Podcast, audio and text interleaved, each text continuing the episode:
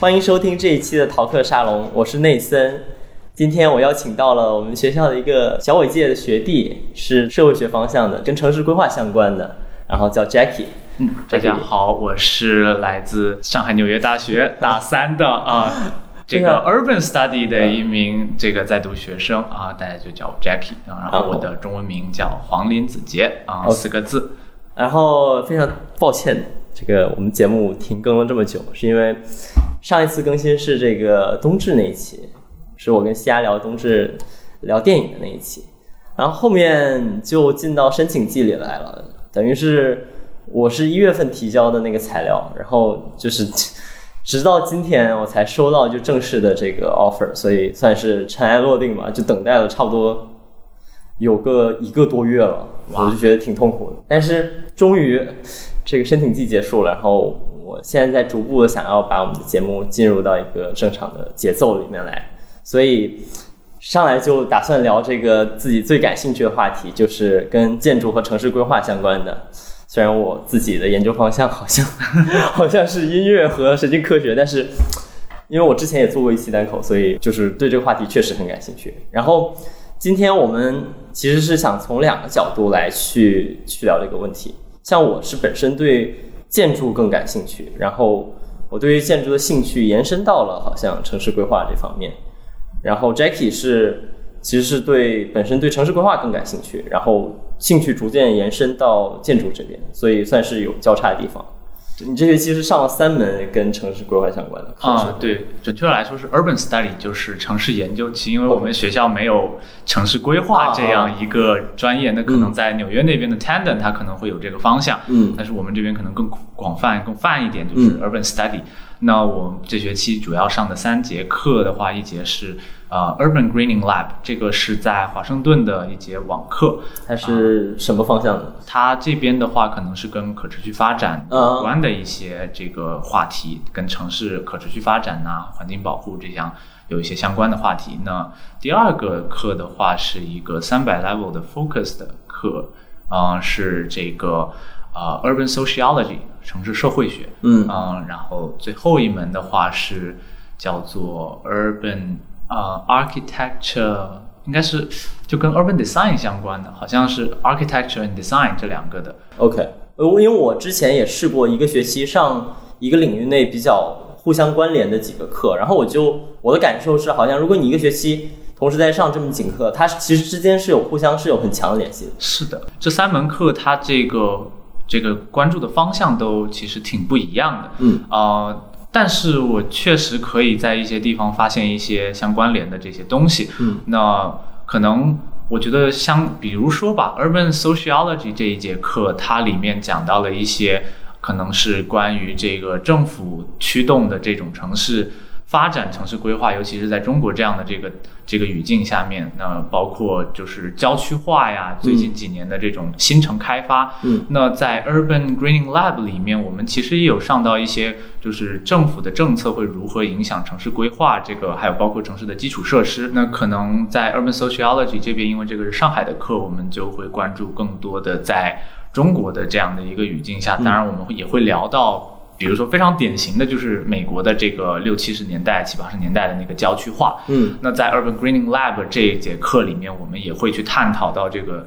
美国那边的郊区化带来的一些这个 injustice，比如说就是种族隔离呀，再包括说是环境正义问题，尤其是一些呃可能黑人的这样的一一些群体，他们不得不住在就是离这种工厂非常近的地方，包括我们探讨。其实前几年来说，应该算是在网络上都是比较这个这个关注度比较高的，应该就是那个美国那边弗林特的那个用水的那个问题，弗林特供水危机好像是。嗯，这是个怎么回事？哦，我好像没听说过。嗯，大概的话就是说，好像是弗林特是哪一个市来着的？弗林特应该是是在底特律那边的一个城市吧，那一块离那边比较近。然后他们那边的话，基础设施老化，他们那个水管管道用的都是应该算是老旧的铅管吧。那铅管的话，它好像说是因为它算是一种比较老的这种水管，现在的水管应该是不会用那种铅管的。铅好像是有毒的吧？对对，但是早期水管好像是有用这个铅不太生锈，是不是？好像是这么一回事儿。对，嗯然后那个政府的话，它一开始是在另外一个地方，就是好像是跟另外一个城市那边有个协议，然后从那边啊、呃输水过来。嗯但是好像因为那个城市的衰退，啊、就是非常典型的那个铁锈地带嘛。对铁锈带然后城市衰退，包括那边只剩下大多数都是剩下那种黑人群体，那白人就已经都离开了那个城市，大多数剩下这种呃工人阶级的这些群体。但是由于这个工厂啊，就是因为全球化呀，包括这种生产链的转移，向东东南亚这一块转移呢，那边也是发生了比较厉害的衰退。嗯，所以政府它就没有足够的这样的一个财政支出来维持这个包括这个供水这些基础设施的基本维护，它没有钱去换这个水管，它也甚至到最后好像是没有钱去。嗯，跟另外那个城市这样子来嗯这个取水吧。那最后的话，它好像是让他把这个这个这个水源地改到了他们自己那边的一个叫弗林特河。嗯，但是那个河的话，它就是有比较严重的工业污染、工业废水。那工业废水就会跟它这个铅管发生那个化学反应，然后它这里面的这个铅就会，它本来可能是不会进入水里面，但是它溶到水里面，最后就会导致那个水就是出现嗯，就是颜色都变了那种情况，然后而且就是不可饮用的状态。对，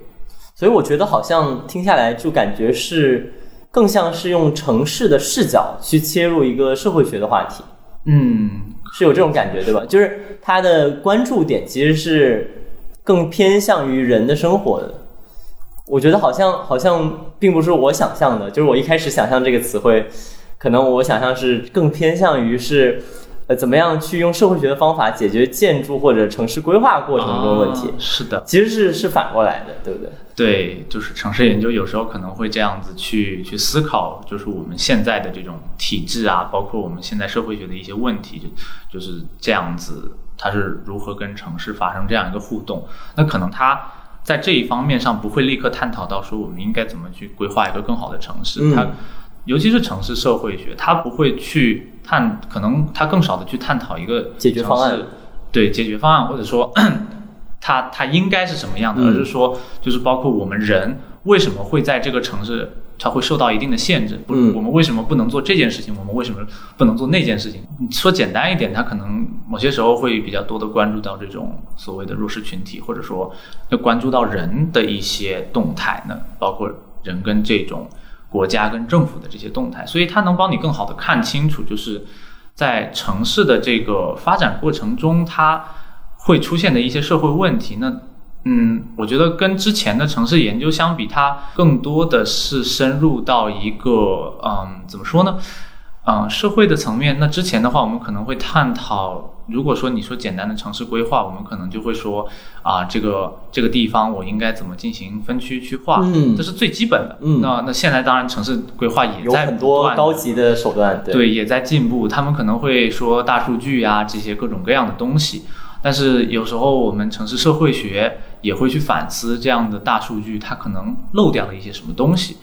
嗯，啊、我觉得这个这个视角真挺有意思。对我这学期在上一门那个就是中国的城市化这个课，其实我上的这个原因也是我刚开始的出发点是我本身对建筑感兴趣，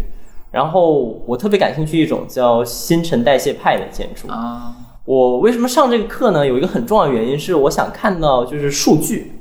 想看到，甚至我想看到就是你在这个这个城市社会学里面看到的，就是具体的每个人的意向或者每个人生活中的处境，以反过来看这个新陈代谢派在未来的某一个国家有没有可能性？就是因为它是上世纪八九十年代提出来的一种思路嘛，待会儿我们会细讲。但这个思路当时是没成的，怎么做都不成。而最近那个建标志性建筑物那个中银交通大厦被拆了，啊，然后我就觉得我一直对于一个叫什么 alternative history 非常感兴趣，就是说，如果当时这个东西成了，我们今天的城市也许就是另外一个样貌。那我说哦，如果这个东西它是本质上是符合某一种人心或者符符合某一种数据的话，它也许未来就能成。所以我上这个课，其实我是想从一个比较城市规划的这个角度啊，去思考说，这种建筑形式到底有没有可能大范围的最后就是重新定义了我们城市规划的这个方法？我觉得好像想看到数据对于这个建筑形式的这个影响。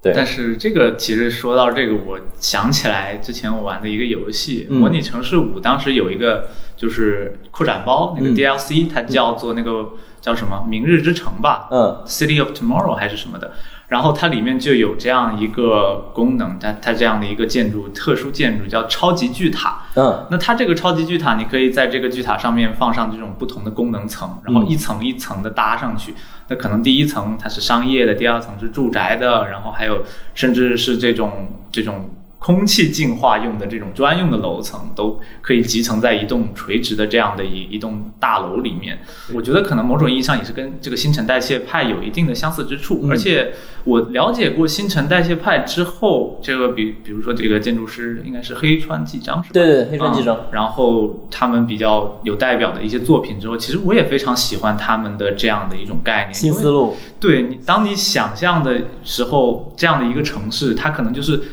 嗯，你会想象你自己在这个高楼中，然后你站在那个楼上，然后看下去这个城市，然后这个城市它像这样垂直的发展起来，然后这栋楼上面有不同的这样的像是接口，接口一样，然后不同的东西接上去，对，就就跟一个大树一样，然后枝繁叶茂的，所以会感觉特别的，就是多元，然后嗯。特别吸引你这种感觉。对，但我觉得像今天最，我觉得跟以前最不一样的地方就在于，今天的这个学术发展的氛围啊，就是包括这个城市规划和这个社会学的氛围是不会再出现像一百年前那种，就是说啊，科布西耶脑子一想说我要这么去规划城市，我要把巴黎市中心给扒掉，然后他一个人就决定了整个项目的大的所有的细节，其实就是没有细节。就是当一个人去负责这个过程的时候，他是提供不出像你这个，比如说城市社会学里面能提供出来这个关于监管的这些细节，一个人不可能全才到那个程度。那我觉得今天这个视角，就是说好像就是相关的领域全部蓬勃起来之后，就是它互相会给出一些意见，而且是很切实到生活的。是的，我觉得以前，比如说我们去讲很多很出名的建筑物的时候，呃，就比如说密斯兰多楼他他的那些想法，他其实刚开始修好的时候，人住进去都很不舒服的，就是都是很不考虑到人居住的时候的那种，可以说是就是不是数据化的，而是具体到人感受的那个细节的。但我觉得是不是今天就可以做到，就是说，啊、我们有各种各种方面的专家都参与到这个呃设计的过程中来，而且建筑设计和城市的规划变成一体了，然后都是一个群策群力、互相提意见的过程，不会有一个领导一样的人说，哎，或者是这种大设计师说，未来的城市就是这个样子。对，这个说的很对。这个其实就是可能城市规划里面会有这样一个概念，就参与式规划嘛。应该，如果你比较有了解的话，应该会知道这样的一个概念。那就是有不同的这样的利益相关方，他可以参与到这个规划来，甚至是普通的社区居民，他们有这种实践，就是说，甚至他的规划师。他会带着一些纸板啊这样的这种工具过去到当地社区，然后让他们来去设想一下，给你一个社区地图，然后你把这些东西怎么摆弄，放在什么位置，哪里觉得是你觉得更合适的，什么东西是你真正需要的，嗯就这个是一个非常好的一种规划方式，也是现在可能在嗯，比如说像北欧国家应该比较广的有在铺开，然后在其他西方国家也是有在一定的尝试。当然，我们这边的话，可能上海这边，嗯呃，印象上也是有一些这样的听取意见的，嗯这样的一些实践吧，嗯，所以就是这种。共生发展呢、它也不是一种全部推倒，然后进行一个改造再开发的一个过程。但是其实也有一点，就是在这样的一个过程里面，当时我在学这个城市，这个在在做这个叫什么 global urbanism 这一节课，他就嗯讲到这样的一种参与全性。球全球城市化，对全球城市化，可以说这节课就是他在讲这种全球各地不同的城市化，包括发达国家、发展中国家的一些这样的实践。那他就有提到说，这样的参与性规划，它虽然是非常好的一个一个东西，但是在实际实践的时候，你要非常注意的一点就是说，你在参与性规划的时候，你希望把各种不同的声音都包括进来。嗯，但是在这样的过程中，它不可能声音都是统一的，对。而且不同的利益相关方他们想要的东西肯定也是不一样的，所以尤其是当你考虑到不同的这种权利的动态或者它的这种嗯权利地位，比如说你地产开发商跟当地居民这样的一个权利之间的一个对比，嗯。它地产地产开发商一般来说更有钱一些啊，就更有这种这种权利，所以说他可以更多的去主导这些东西。嗯。那比较典型的一些例子，就是在这样的呃，比如说像像在美国那边啊、呃在旧金山那里市中心，他们有很多的这种 white community，嗯。他们会聚集成一个这样的一个一个非常紧密的社区社群，然后他们希望他们自己的住房基本上都是这种单层的 single house，嗯。所以说，嗯，在那里的话，虽然在市中心就差一两公里，但是他们那边居住密密度非常低，就是觉得有点不敢想象。你可以想象一下，在陆家嘴这一块盖别墅的感觉，嗯就是在这里面感觉像是一个非常大的土地浪费。但是他们就是通过这样的聚集起来，然后说我要保保护这里的这种所谓的历史遗产，嗯包括说这边的建筑风貌，来维护他们的这种社区的利益。那最后他们能得到的益处就是很明显的当地的地价上涨，嗯然后他们能从这里面得到更多的利益。但是这在另外一方面肯定就是排斥了其他一些想到市中心居住的人而。且他们声音甚至没有办法参与到这个参与式这个规划的过程里面来。对的，对的，就是在比如说从外面的移民，他们往往声音是被忽略的。那这个也有一个比较典型的，这个这个应该是有一个 term 吧，这样的一个一个词汇，就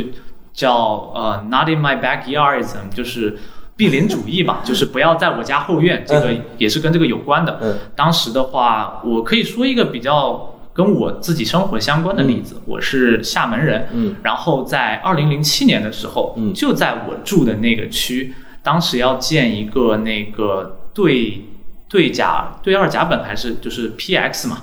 这个工啊，厂。就属于是生产一些有毒的这对对，然后居民会比较担心这件事情，嗯包括影响那边的房价什么的。嗯所以最后大家就是一起啊、到市政府那边散步嘛，就是和平、和平的去去跟政府表达这样的这种意见。嗯然后最后呢，政府确实也是妥协了，也算是把这个这样的一个项目终于迁址了。嗯但是迁到哪呢？迁到我们附近的漳州那边一个叫做那个古雷半岛这样一个地方。古雷半岛的旁边，它有一个岛就叫东山岛，然后那边有非常漂亮的海滩，就是那个海都是蓝的。跟嗯你去，如果可能在网上看小红书有看到南澳岛啊，这样就跟那个地方一样。那在那边建这样一个化工厂的话，它对于旅游业，包括当地赖以为为生，当地都是大多数都是其实不是城市人口了，嗯就是农民呐、或者说他们是渔民，嗯。就是捕鱼捕鱼为生的。嗯。那如果说这个化工厂一旦出了什么问题，啊。那就会对他们的这个捕鱼产业造成非常大的影响影响。嗯。那最后呢，非常讽刺的是，二零一三年嗯。那个古雷半岛那个厂还真的就发生了一次泄漏还是爆炸，然后当地政府说我们保证绝对不再出这个问题，结果二零一五年就就真的发生了一次特别大的爆炸，当时整个那个储藏罐好像都被炸毁了、烧毁了，然后。然后好像说当时有报道说有那样的黑雨，虽然说后面环评好像说也没有那么看起来那么严重的这个后果吧，但是嗯、最后反正也是导致了在那个这个化工厂厂址那个地方的所有的那个农村居民基本上都要搬迁到那个东山岛去，所以就是他们自己的这种生活，包括他们自己住的地方就这样被剥夺了。那这个事情的话，可能要分析的话，就有几个点要去考虑，在嗯城市规划的时候，第一，在当时规划的时候，厦门那边要做这个化工厂的时候，它在那个地方同时又有我住的那个小区，说所谓的规划的高档小区吧，所以就是他在城市规划的时候，他没有考虑到的就是一种工业跟这种这种居民还有城市中心副中心的一个距离，它把工业的一个产业园区跟城市副中心都想放在那一个小小的区里面，嗯所以就是一种功能上面的一种冲突。但是另外一方面，他把这个东西，这就是抗议市民抗议抗议走了以后，搬到那边以后，市民其实也是表现出了一种实际上只要你不在我家后院就可以，我搬到哪去，那其实最后只要你搬走了，我都是无所谓的。最后让谁受益了呢？那当然是这边的居民是受益了。但是到后面之后呢，这个化工厂它反倒因为搬到那个漳州那边去了，它可能。说不定还真就没有那么高的这种安全标准，因为如果说它靠近城市的话，嗯说不定它确实会考虑更多的这种安全的这些因素，然后让它更更安全一些。然后搬到那边去，然后确实当时也有一些报道说，那种安全的这个设施其实做的其实并不是非常理想，然后到最后就导致了这样的一个泄漏爆炸的这样的一个事情，也嗯导致了很多人就因此没有办法继续住在他们那边，失去了自己的生活来源。嗯，其实也是一种嗯这样的我我觉得听下来，就就对我来说还挺挺震撼的，因为就是嗯，如果我去了解这个以以建筑设计的这个思路去了解整个我们设计史的话，你就会发现。充斥着各种他根本不会考虑到这种事情的建筑师，而且他们其实就还蛮出名的。一般是你要想出一些跟人家不一样，或者跟现实现行的不一样的这个方案，这个方案 很多时候它根本就是连连工业都没有考虑到。有一个比较出名的叫 Archigram，叫电建筑电讯派，他们就是他们那个图片都非常的色彩缤纷啊，就属于是那种有点像克勒耀一样的一种建筑建筑思路，就是他们所有建筑城市中的东西都是可以被拆除、重组，放到另外一个地方去的。是怎么说呢？就是它的整个大规规划是说，我的城市是一个巨大的这个框架，就是框框铁笼子一样的东西。这个铁笼子上面呢，集成了各种管道啊，各种就是生活基础设施，然后也集成了交通。然后在这个铁架子上呢，我可以放置，比如说一个体育体育场，一个住宅区，就是变成了它把一个呃城市规划那个区域划分的这个东西变成了不仅是很具象化的，就是放在那个格子上，并且是永远都可以拆除然后搬走的。但是就是我今天想过来，就重新去听完你刚才这个很具体的生活化的故事之后，再想过来去想这些大的这种思路，你就会发现，好像他没有办法去把这个力度放到这么小的一个地方去想问题。然后最后你要在实践的过程中，其实你要说服人家去买这样的建筑，或者去把这个建筑建成，你是要回到生活里面去的，并且我觉得，如果你要说服人家，让他们的心理发生变化，这个东西也是有成本的。就比如说，我现在告诉你，在这个 Archigram 的这个方案里面，我们想出来一种完美的方案，让一个住宅区跟一个工业区、重工业区相连的时候，他们都不会有任何的问题。嗯，但是你哪怕真的能做到这个事情啊，你说服人家也是需要成本的，就是把每个人都教育好也是需要成本的。是的，这过程中其实有些事情是永远你都说服不好的。那那难道说你这个就是你认为更优的这个选项，就一定要去被实行实践出来？我觉得这个也是挺有意思的一个点。嗯，是的，呃，在城市这个建筑设计里面的话，有时候确实会发现有一定的就是这样的一个 gap 吧，这样的一个、一个差距在那里，就是你可能理想跟现实的差距。但是在建筑设计里面，它也确实是一个比较这样，在在对于城市规划来说，它的这个尺度会小一些。那在之后呢？当时一九六零年左右，当时就有一个这样的讨论，好像大概大概在那个时候吧，上世纪五六十年代，说要把这个建筑跟我们的城市规划有机的联系起来。所以在这个时候，urban design 就出现了。那 urban design 其实它就是连接这种规划跟我们这个建筑设计之间的一个非常好的桥梁吧。它把这种区域的规划，它可以进行一个细化，然后再落实到你的每个建筑上面。嗯所以说，它整个东西是一个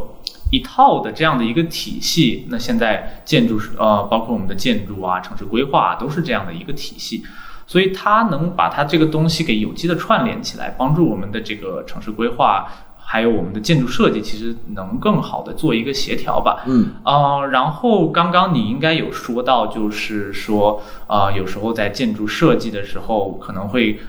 你会遇到一些这样的一些人，他们就是很难教育的，所以就算你怀着一种非常这样的好的一个初心，希望他们能就是互相理解、互相合作。但是，呃，现实确实是在城市规划的过程中，有赢家必定有输家，其实很难会出现所谓的双赢的结果，因为它是一个权益、权力博弈的一个过程，在不同的利益相关方之中，它这样的权益会得到不同的权衡。嗯所以在某些情况下，其实我也有读到过相关的文献，他们会提到说，可能参与性规划在某些情况下并不是最重要的，最重要的是你应该去照顾到那些最弱势的群体，或者相对啊、最需要帮助的这些群体，在你的规划里面要去帮助这样的一些人，去考虑这些人的需求，才能让你的城市变得可能会更嗯、至少让这些人过得更好一些，因为可能不那么弱势的一些人，他对于这些啊、这种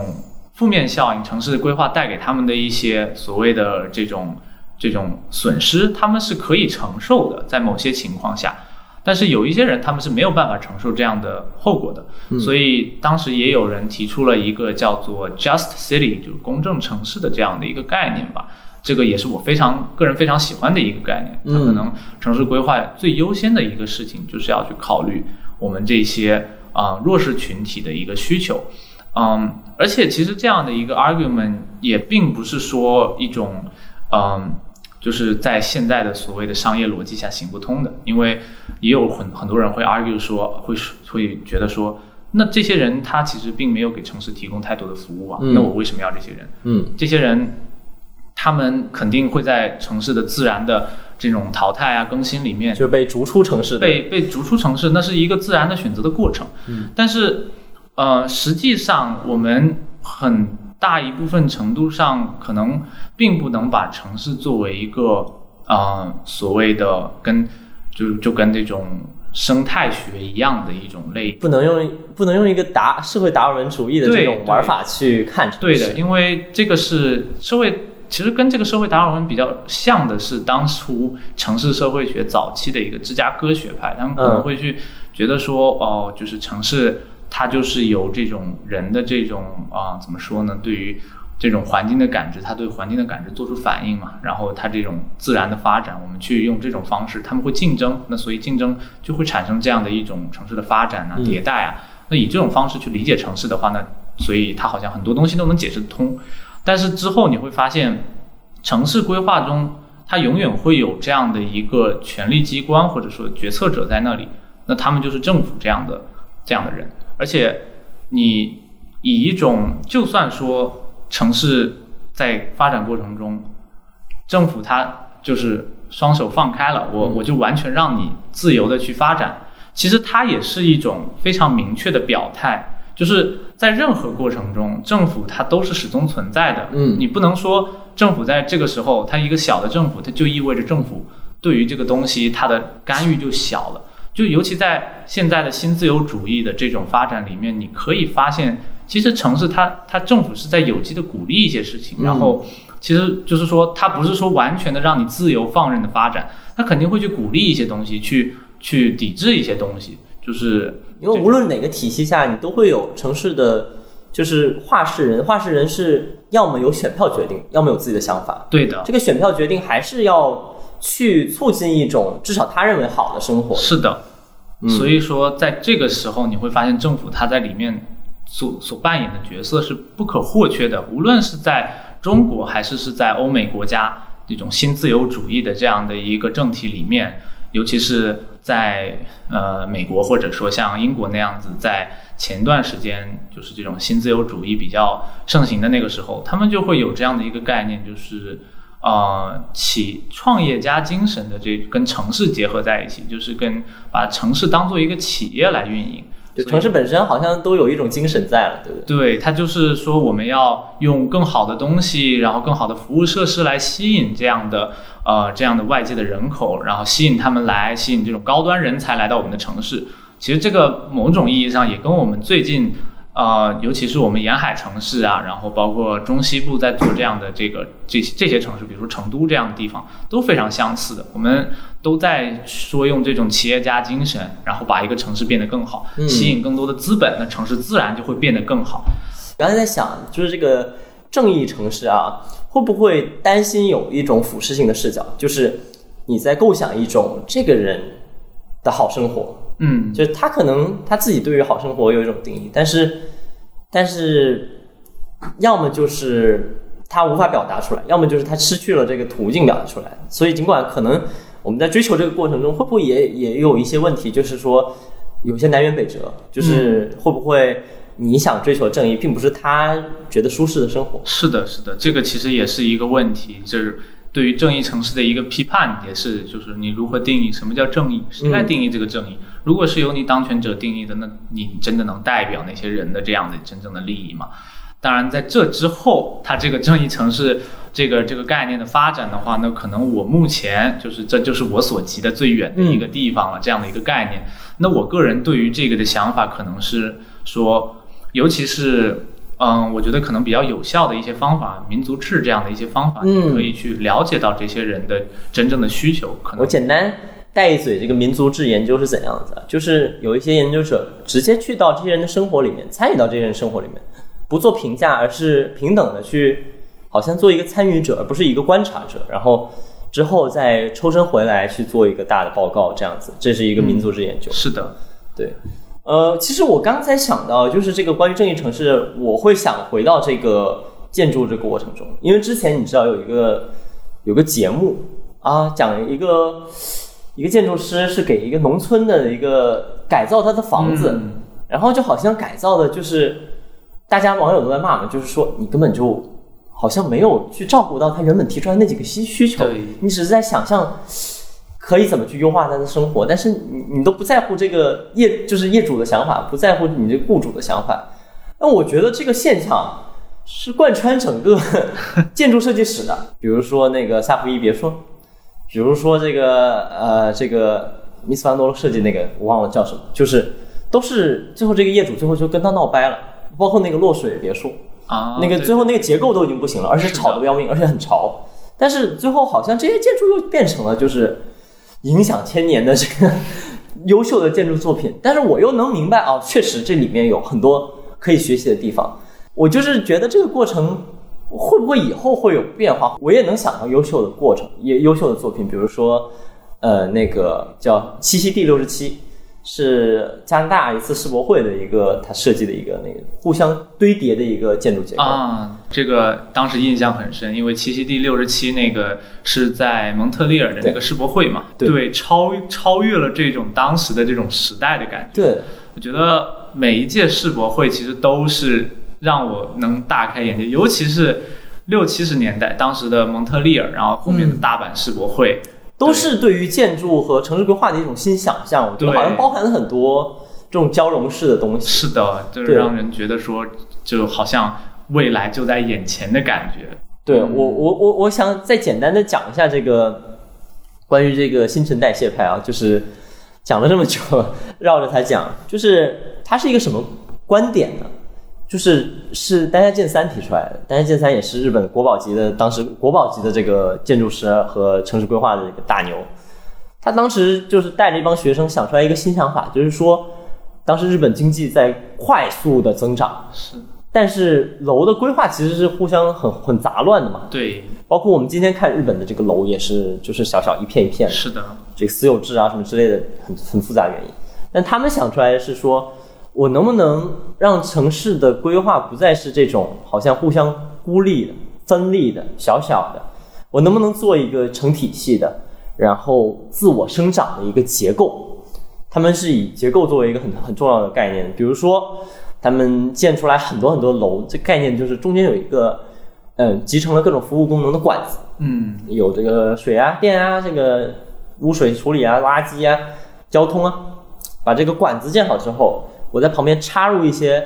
可以可以就是后面加上去的一些单元，这单元里面就可以住人。然后呢，这管子本身也是可以被拓展的，这管子上面可以还加一根管子，然后然后横横出来一个横梁，然后再跟别人的建筑联系起来。只要它的接口是互相兼容的之后，这个理论上就互相分立的，好像这些楼就可以逐渐的长成一个像森林一样的结构。嗯然后它互相之间不是竞争关系，而是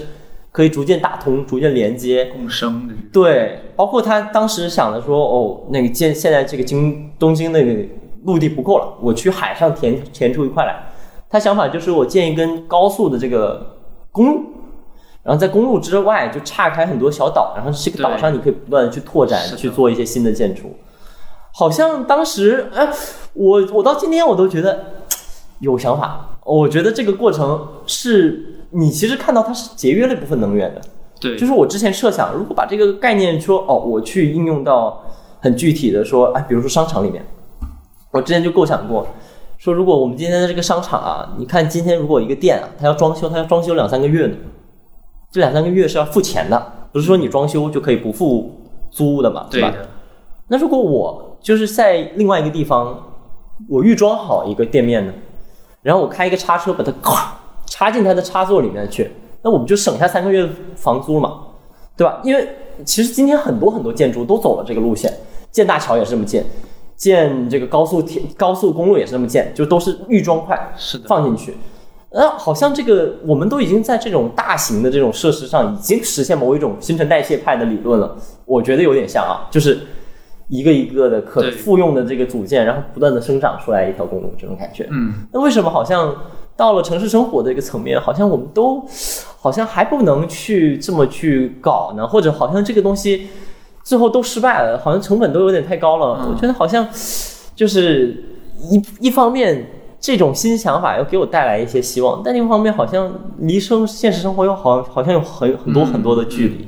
对我目前对于这个的看法的话，其实啊、我昨天啊，就是去看了一个相关的视频，去讲它这个中银大厦，就是那个新陈代谢派最具代表性的那个建筑，嗯就每一个这个这个一根混凝土管，然后旁边插上很多个小的像胶囊一样、嗯房间一样这样单元，然后它的这个最大的一个问题，就是我后来去了解到，好像就是说它的这个隔水啊这种问题，一个单元一个单元组合起来，然后包括就是这个单元跟单元之间的缝隙，最后导致它的这个包括就是它这个接上去之后，它可能会漏水啊，然后导致这样的腐蚀啊、生锈啊。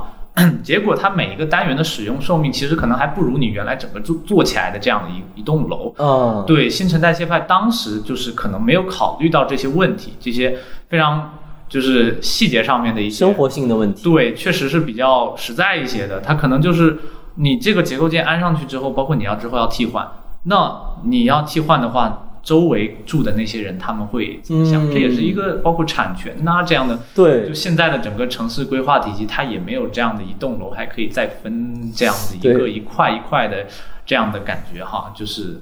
就是它包括之之后可能业主会有怎么样的看法，其实也是，而且它替换的空间也相对较小吧。对，包括你会想到每个人他住在那样子一个房子里，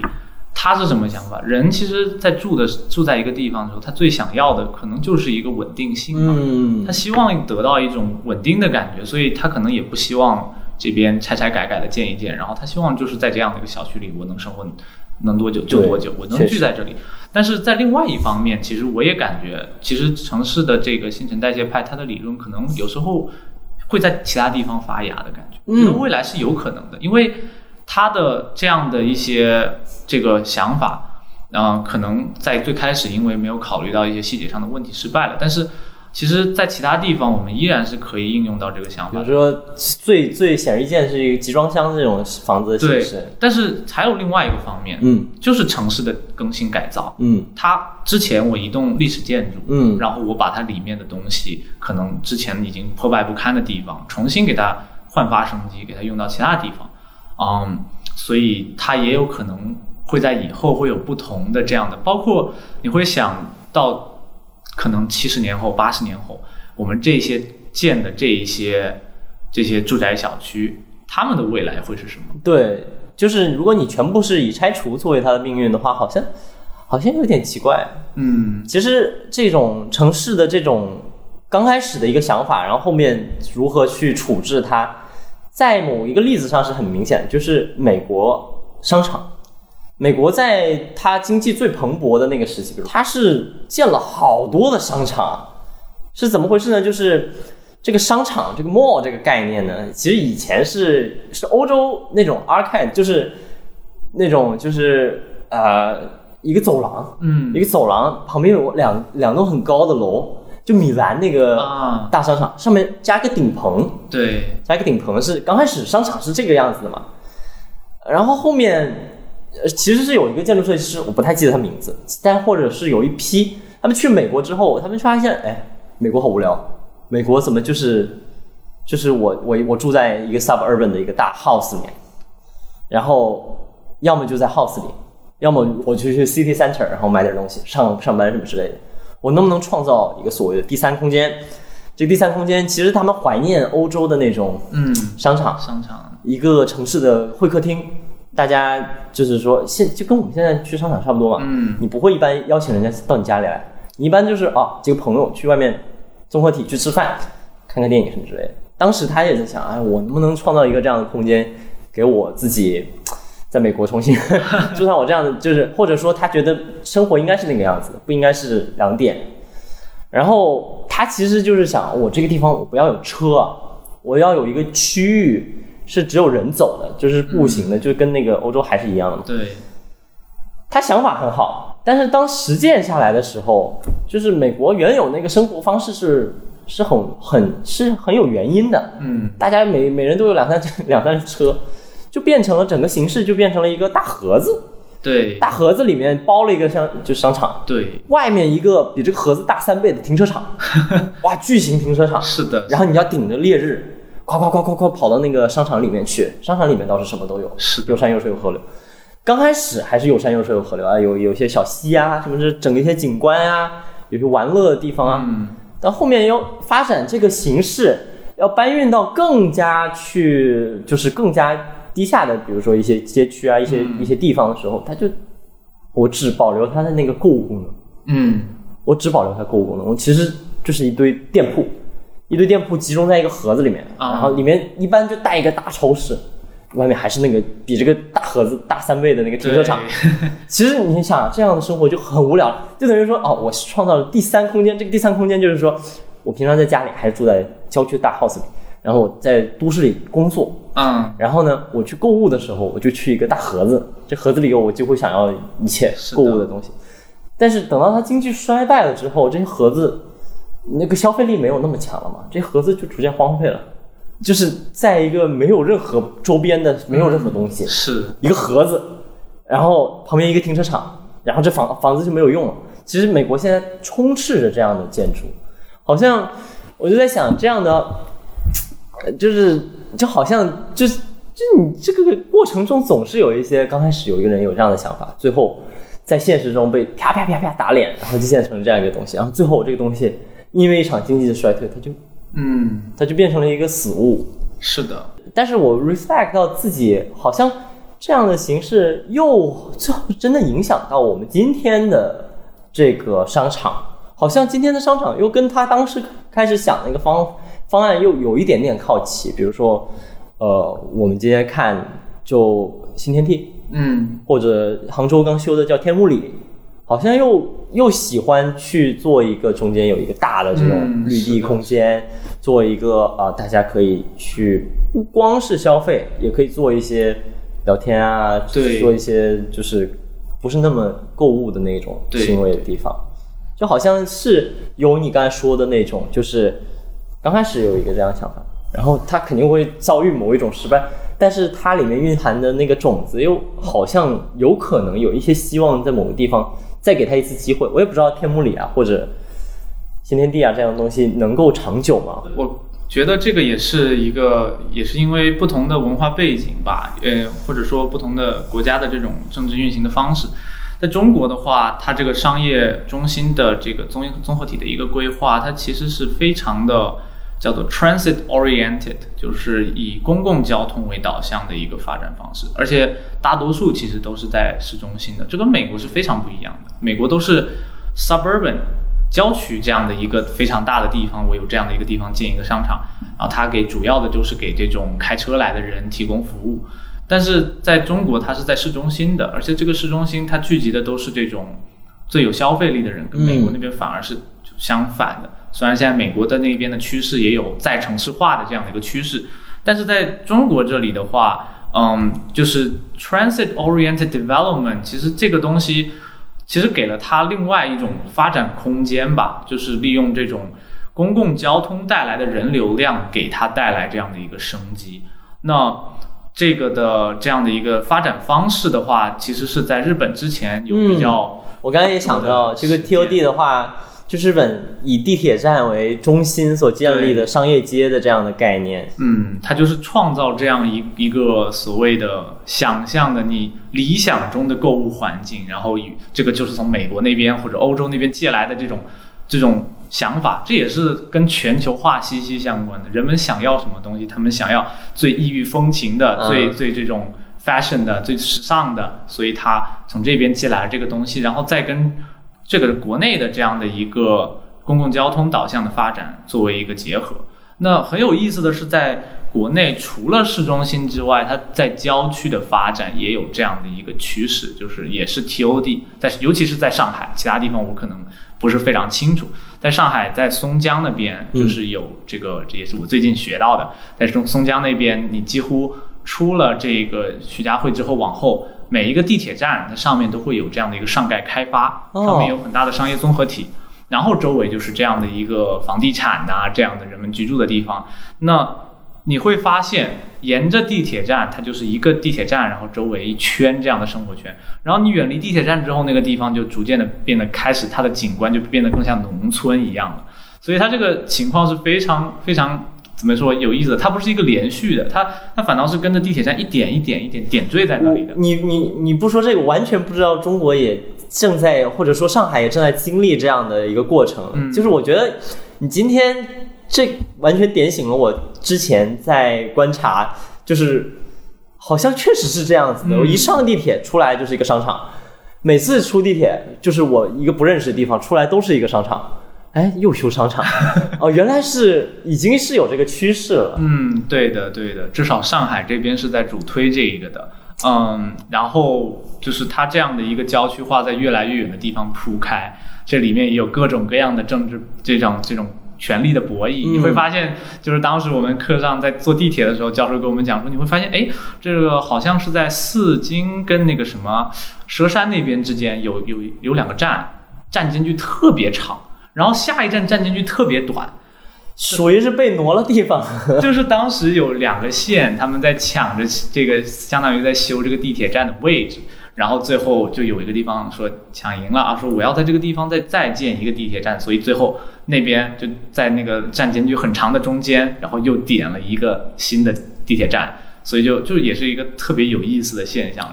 我们今天聊到几个话题，其实隐隐约约是有很强联系，就是对的，怎么怎么去想到新的好生活。然后怎么样说服人去接受你给他安排的这种好生活？其实到最后也是城市这样的一个看作一个整体的时候，它就是要满足一个你要让人在那边住下来，然后完成他的生产任务工作，然后让这个城市能继续自给自足，这是最基本的一个点。那就如果说你不能给这些人提供这样的生活条件，那他们到最后就有可能怎么样造反，或者说离开这个城市，被迫离开这个城市，那你这个城市就会自然的衰落。所以就是一个城市社会怎么说是再生产这个概念吧，应该我模糊的记得可能跟这个词相关吧。所以就是如果说你要让一个城市能